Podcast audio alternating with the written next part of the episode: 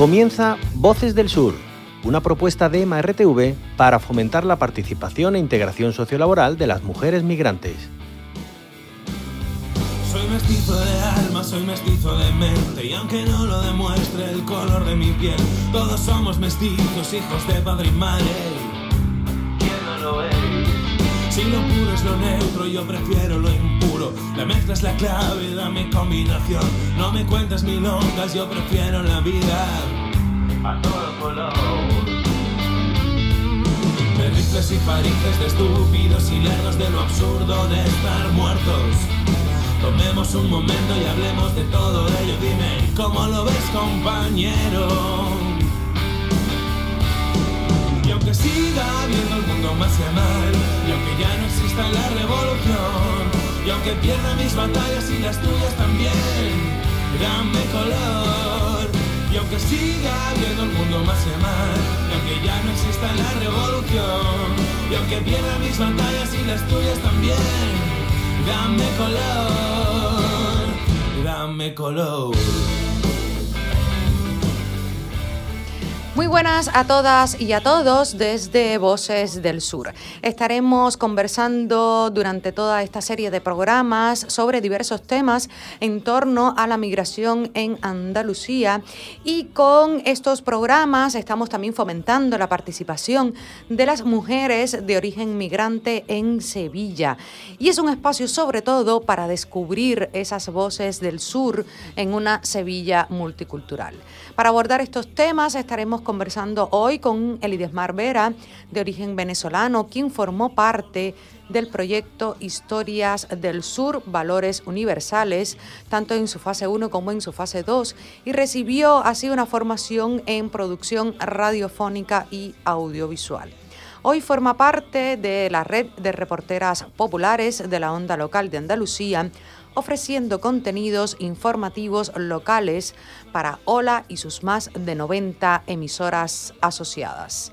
El IDESMAR a su vez estará entrevistando a José Carlos Cabrera, responsable del área de comunicación e incidencia de la Comisión Española de Ayuda al Refugiado, más conocido por sus siglas SEAR, en Andalucía, y es especialista en mediación intercultural.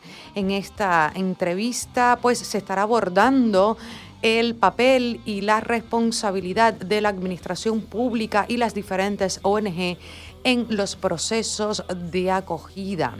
Bienvenida, Lidesmar, a este espacio, tu espacio, Voces del Sur. Hola a todos y a todos, muchísimas gracias por permitirme estar de nuevo aquí. Muchas gracias a ti nuevamente y bueno, queríamos comenzar también el programa un poco con tu testimonio en primera persona de cómo ha sido tu experiencia como demandante de asilo y en los diferentes eh, procesos y etapas de acogida en territorio del Estado español. Cuando hablamos de la palabra refugiado, nos viene a la mente muchas preguntas. ¿De dónde viene? ¿Cómo llegó aquí? ¿Estará solo? ¿Hablará nuestro idioma? ¿Tiene estudios? Pero también entran otras preguntas. ¿Será bueno? ¿Será malo? Pero realmente un refugiado es solo una persona que por razones ajenas a su voluntad se ve en la necesidad de salir de su país porque su vida está en peligro, dejando atrás todo lo que conoce y si es necesario poner su vida en riesgo por una posibilidad de un futuro. Es muy difícil llegar a un país del cual conoces muy poco a comenzar desde cero. Hace tres años mi marido y yo tomamos la decisión por nuestra hija de salir de nuestro país. Metimos nuestras vidas en una maleta y aunque el futuro era totalmente incierto, debo decir que fue la mejor decisión que hemos tomado. Es increíble lo rápido que pasa el tiempo, desde que nos vinimos a España, un país que para nosotros era totalmente diferente en cuanto a cultura, historia y tradiciones, un gran país que nos abrió sus puertas para poder darle el mejor futuro a nuestra hija y nos ha enseñado que los españoles son generosos, son muy buenas personas y siempre puedes contar con ellos. Si bien es cierto, aquí contamos con la familia de mi marido, unas personas maravillosas, una familia ejemplar. En mi caso, dejé toda mi familia en mi país, algo que me duele día a día porque los extraño. Pero debo decir que aquí he vuelto a conseguir ese cariño de familia, esa mano amiga con quien contar. Al momento de nuestra llegada a España, comenzamos a informarnos qué debíamos hacer y cómo debíamos hacerlo. Doy gracias a Dios que las personas del CEAR nos guiaron y nos ayudaron con toda la información que necesitábamos. Ellos fueron un gran guía para nuestra nueva vida. Aunque debo admitir que tristemente no es igual para todos, los que de una u otra forma han llegado aquí a luchar por un futuro mejor para ellos y para su familia, dejando atrás e incluso arriesgando su propia vida por un mejor futuro. Muchísimas gracias, Elidesmar, por este testimonio en primera persona. Y Elidesmar nos trae hoy de regalo un, un tema ¿Qué, tema nos trae eh, que viene un poco a colación también con eh, esta temática de los demandantes de asilo? Además, eh, justamente que nos aproximamos al Día Internacional del Refugiado. Esta canción es de la cantante Chambao, publicada en el 2007. En ella refleja el tema de las inmigraciones con la cual muchas personas, aún teniendo miedo, se embarcan en pateras, dejando todo, sus pertenencias, familias, recuerdos, ya que deben marcharse a otro país. Ponen en peligro sus vidas, algunos creyendo que llegarán sanos y muchas ilusiones en ello, pero a veces se quedan solo en eso, un simple, en simples ilusiones, ya que muchos de estos no llegan, como dice la canción, sino que mueren por el camino. Estas situaciones a veces no son comprendidas o no les damos la importancia que merecen en su totalidad o complejidad, porque si reflexionáramos en ello, comprenderíamos y sabríamos lo que pasan estas otras personas, lo que sufren, el miedo, la incertidumbre que portan en estos momentos. Y es una injusticia, como dice Chambao, porque solo no puedes hacer nada para cambiarlo. No obstante, Creo que todos deberíamos tener las mismas oportunidades y los mismos derechos, ya que todos somos iguales. Y lo que sí deberíamos de hacer entre todos es al menos tener en cuenta que son personas como nosotros y tienen sus derechos al igual que todos, y por lo menos darle un transporte seguro, en el que no arriesguen sus vidas e incluso en ocasiones que no las pierdan. Todos deberíamos tener los mismos derechos y no discriminar a los inmigrantes, ni a nadie por su apariencia o los prejuicios que tengan estos de las demás personas. Los inmigrantes también son personas que deberían ser respetados y tratados con dignidad y salvaguardando sus derechos humanos. Chambao, papeles mojados aquí en Voces del Sur. En breve estaremos conversando con José Carlos, actualmente responsable del área de comunicación e incidencia de la Comisión Española de Ayuda al Refugiado, más conocida como SEAR. Y en este caso, bueno, pues se desempeña en lo que es en la sede en Andalucía. Y con él, bueno, pues Elidesmar estará un poco entrevistando, encauzando la entrevista sobre el papel eh, y las responsabilidades de la administración pública y las ONG en los procesos de acogida. Pero antes de eso, mm, me gustaría un poco pues eh, referirme a la diferencia que hay entre los CAR y los CIES como, como administraciones públicas que ofrecen determinados eh, servicios o cumplen también determinadas funciones em, en correspondencia con la administración eh, pública. Pues tenemos que los CAR eh, son centros de acogida a refugiados, son un instrumento para garantizar la cobertura de las necesidades básicas y la integración tan necesaria de aquellas personas solicitantes o beneficiarios de protección internacional. También mm, del Estatuto de Apátrida y de Protección Temporal por, eh, por ver amenazados a estas personas sus derechos fundamentales en sus países de origen.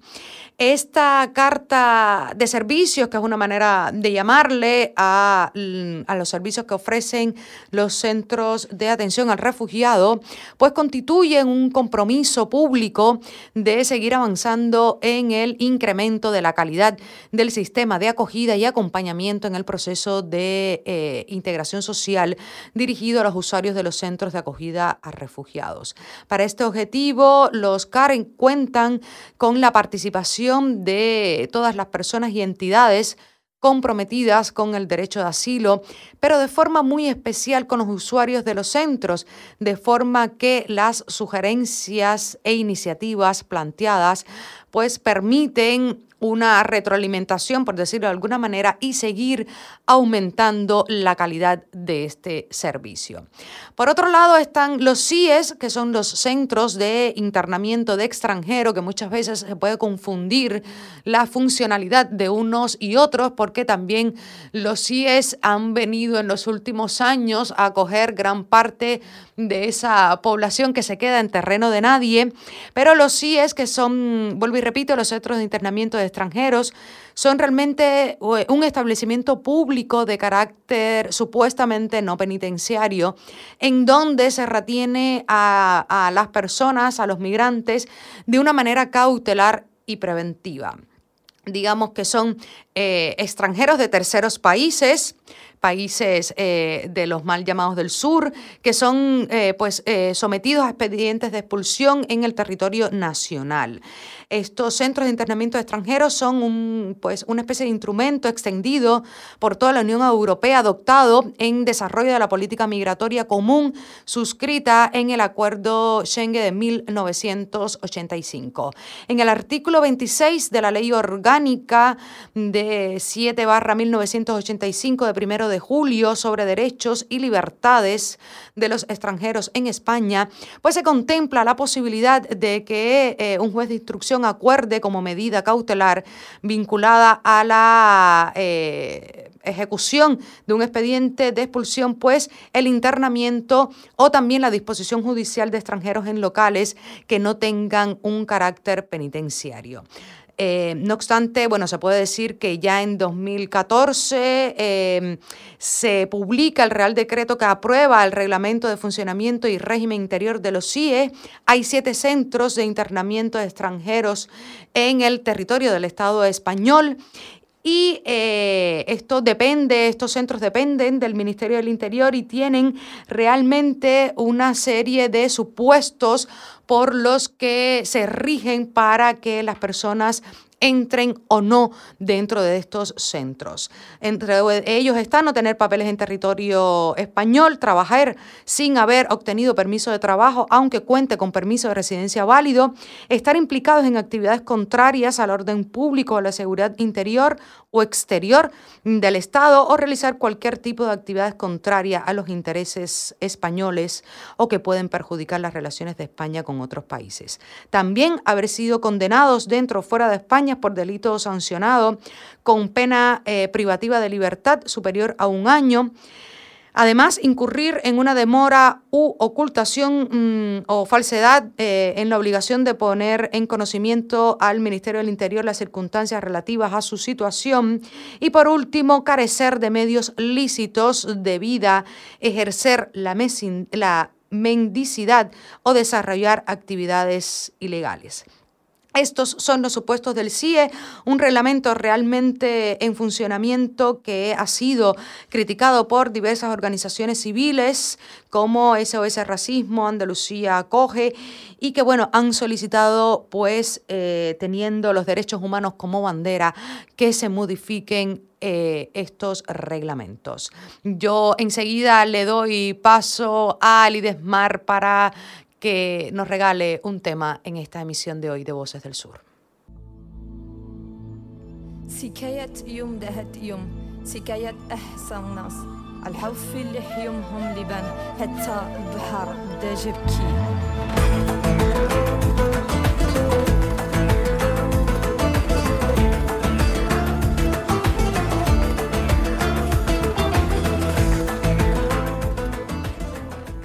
Hola José Carlos, es un honor conocerte.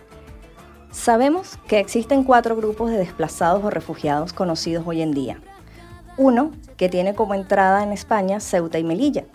Otro que utiliza la vía marítima para llegar a Cádiz y Algeciras, Algeciras, perdón. Lo repito. Perdóname, perdóname. Algeciras. igual, no pasa nada, Algeciras. Tú acuérdate, mira, de la, acuérdate de la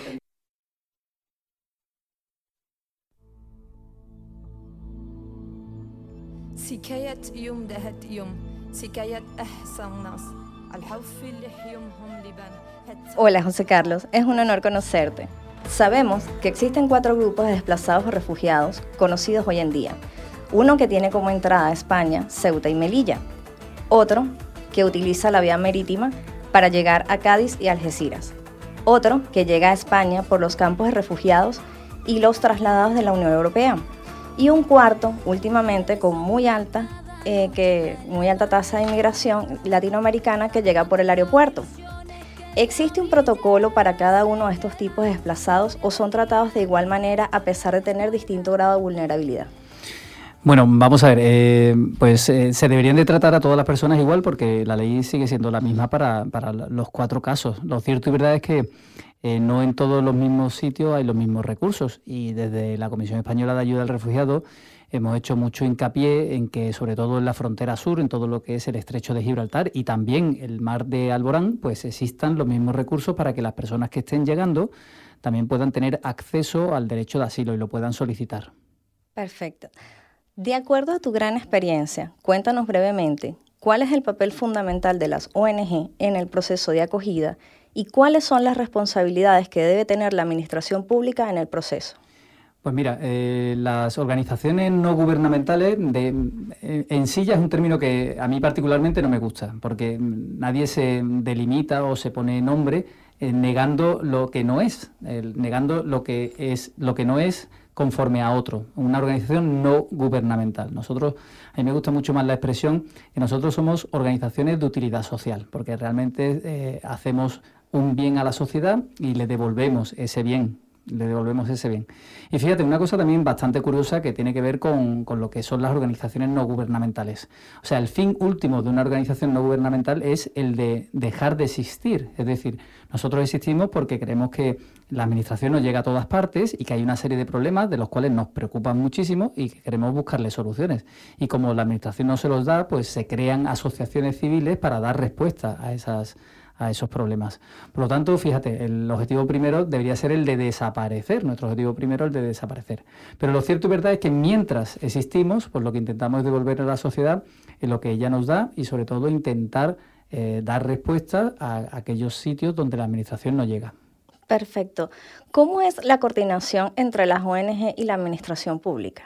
Pues mira, hay todo tipo de organizaciones, las hay más grandes y las hay más pequeñas, pero lo cierto y verdad es que cada vez están más profesionalizadas, hay una ley también que las protege y yo creo que la Administración en gran medida eh, no podría dar respuesta a muchos de sus tratados internacionales si, si hablamos en el caso del asilo y refugio, si no fuera por organizaciones como CEAR, como la Comisión Española de Ayuda al Refugiado, o como otras que están especializadas en estos temas de atención humanitaria o de migración. José Carlos, tú que eres el responsable del área de comunicación e incidencias de la Comisión Española de Ayuda al Refugiado, CEAR, ¿qué canales de información utiliza el CEAR para dar a conocer a los refugiados los programas de acogida que tienen? Pues mira, nosotros, eh, fíjate, los canales van cambiando mucho con, los tiempos. Evidentemente, todo lo que tiene que ver con las nuevas tecnologías, eh, evidentemente tiene muchísimo auge. Ahí te voy a contar un pequeño secreto. A nosotros nos llegan muchísimas peticiones de información a través de nuestras páginas eh, web. Hay muchísima gente eh, por todo el mundo que sienten bueno eh, y sufren unas situaciones de, persecución por diferentes razones y uno de los sitios a donde van a preguntar donde buscan algo de información es a través de las páginas que nosotros tenemos en las redes sociales como en Facebook, en Twitter o en Instagram. Y mm, bueno, eh, es bastante llamativo que tenemos que dedicarle mucho tiempo a, bueno, a decirles a estas personas cuáles son los canales óptimos de obtención de la, de la, de la información para que ellos eh, puedan ser empoderados, tengan toda la información pertinente para que puedan, llegado el caso, pedir su derecho de asilo. Todos sabemos que el proceso de solicitud de protección internacional puede llegar a tardarse mucho de manera sorpresiva, dar respuestas aleatorias a cada uno de los casos. ¿Qué sucede con las personas que se les deniega la solicitud y se encuentran en un centro de acogida? ¿Cómo se afrontan estas incidencias y a qué pueden acceder estas familias con tan alto grado de vulnerabilidad? Pues fíjate, eh, antes que todo eso, el, primer problema con el que nos encontramos y con el que estamos denunciando eh, desde la Comisión Española es que eh, todos aquellos solicitantes de asilo que llegan a nuestro país o llegan en este caso a nuestra comunidad autónoma, Andalucía, eh, lo primero que tienen que pasar es ese control con el Ministerio del Interior a través de, la Policía Nacional. Es decir, no es CEAR la que da el refugio, no es CEAR la que puede o permite que puedan estar viviendo estas personas dentro de nuestros recursos, sino que estas personas tienen que pasar por el Ministerio, por la policía, y las policías les va a hacer una entrevista. Y eso hay mucha gente que, quizás no lo sabe, este, este, este trámite administrativo. Bueno, pues esa entrevista, que debería de hacerse pronto, porque son personas que, repito, vienen huyendo de situaciones muy lastimosas y que lo único que están buscando es un sitio donde refugiarse, pues resulta que nuestro Estado está tardando hasta un año en darles eh, una entrevista. O sea que primero nos encontramos con personas que potencialmente pueden ser refugiados y que por el por contrario la policía tarda un año en, en decirles en pasar la primera entrevista. Así que eh, ahí tendríamos la primera dificultad. Pero lo cierto y verdad es que si son rechazados, y voy a dar un dato, de cada cuatro personas que pasan por la policía, tres fueron rechazados el año pasado, pues de cada esos tres personas se quedan en una situación, pues evidentemente de muchísima vulnerabilidad, sobre todo a nivel administrativo. ¿Qué pasa con las devoluciones en caliente? Bueno, eso es otra cosa que estamos nosotros eh, también denunciando por parte de la Comisión Española de Ayuda al Refugiado. De, todo el mundo conoce los casos de las vallas de Ceuta y Melilla, donde muchísimas personas que atraviesan la valla eh, por un punto evidentemente no habilitado, eh, por, e, no habilitado para ello, pero sin embargo son devueltas en caliente, lo que se llama la devolución en caliente, con una falta absoluta de la observación de los derechos pues, más, básicos. Nosotros no solo hemos denunciado esto y lo seguimos denunciando en los medios, porque sigue pasando, sino que además hemos llevado al Estado español a los tribunales eh, superiores de Estrasburgo y hemos estado litigando e incluso hemos ganado algunos de los, eh, de los litigios y de las denuncias que hemos hecho. Así que, bueno, creemos que un país como nosotros no se puede permitir esa falta de, observación de los derechos humanos y menos en nuestras fronteras, lo seguimos denunciando y desgraciadamente lo que estamos empezando a ver en el estrecho de Gibraltar es que hay ciertas, eh, bueno, ciertas eh, convoyes que intentan llegar a Europa que están siendo incluso llevados a, puerto en Marruecos y que lo cual se podría considerar también como una devolución en caliente pero en el mar. ¿Qué crees tú que debe cambiar en el proceso de acogida para mejorarlo u opinas que el mismo está estructurado de la mejor manera? Pues evidentemente no está estructurado en la mejor manera porque si no, no estaríamos denunciando nada. Eso es eh, algo bastante, bastante obvio. Evidentemente todo es francamente mejorable y mm, ya en este programa, fíjate, en esta pequeña entrevista, pues ya han salido cosas que deberían de estar, deberían de solucionarse a la mayor brevedad posible. No es de recibo que la OAR, eh, la oficina que se encarga de los refugiados, pues tenga tan poco personal ni tan pocos medios materiales. Y esto hace que todo se, bueno, pues que todas esas personas que, insisto, están huyendo de, situaciones muy lamentables, pues no sé, piensen de personas que los persiguen por sexo o porque hay un conflicto bélico o porque, o porque piensan de una manera diferente, tienen ideas políticas diferentes, pues resulta que una vez llegado aquí se quedan en la intranquilidad de tener que esperar casi un año a que los reciba la Policía Nacional simplemente para para acceder a un estatuto que podría corresponderle de manera natural simplemente por, eh, por, el, por ser refugiado. Así que hay mucho que hacer, hay mucho que mejorar. Es verdad que exponencialmente España ha cambiado muchísimo en su perfil porque cada vez recibe más personas eh, con perfil de asilo y refugio, pero lo cierto y verdad es que si suben hay que poner más medios. Muchísimas gracias, José Carlos. Muchísimas gracias, Mar, por estar con nosotros en esta emisión de Voces del Sur. Pues nada, muchas gracias a vosotros. A ustedes.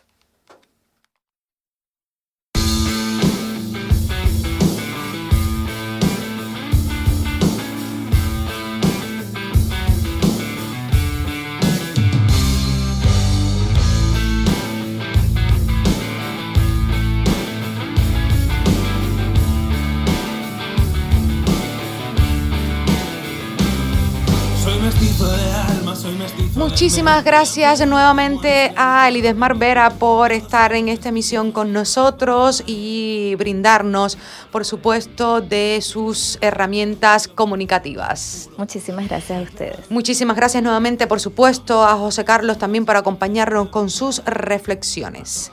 Si quieres conocer sobre los movimientos migratorios, las políticas de la administración pública en Andalucía o por qué las mujeres migrantes sufren doble discriminación. Escúchanos aquí en Voces del Sur. Te contaremos cuáles son los retos que tenemos como ciudadanos para una convivencia multicultural.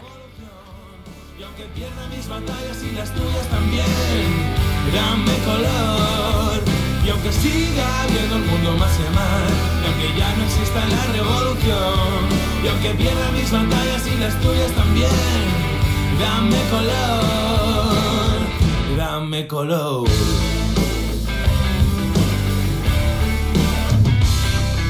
Ningún padre debería ver morir a sus hijos y aunque los generales no opinen igual, solo tengo una bandera digna de sacrificio y es la sábana que cubre el cuerpo de mi mujer. No hay honor en una bala de ningún tipo y aunque los generales no opinen igual, no más lágrimas inútiles ni sangre por piel, no más lágrimas inútiles. Más engaños y mentiras, ya sé que no es nada nuevo desde que hay vida en el mundo. Bolas de papel con tu vida y tus sueños, políticos corruptos llenos de fango hasta el cuello. Voces del Sur, un proyecto de MRTV y la Onda Local de Andalucía con la colaboración del Ayuntamiento de Sevilla.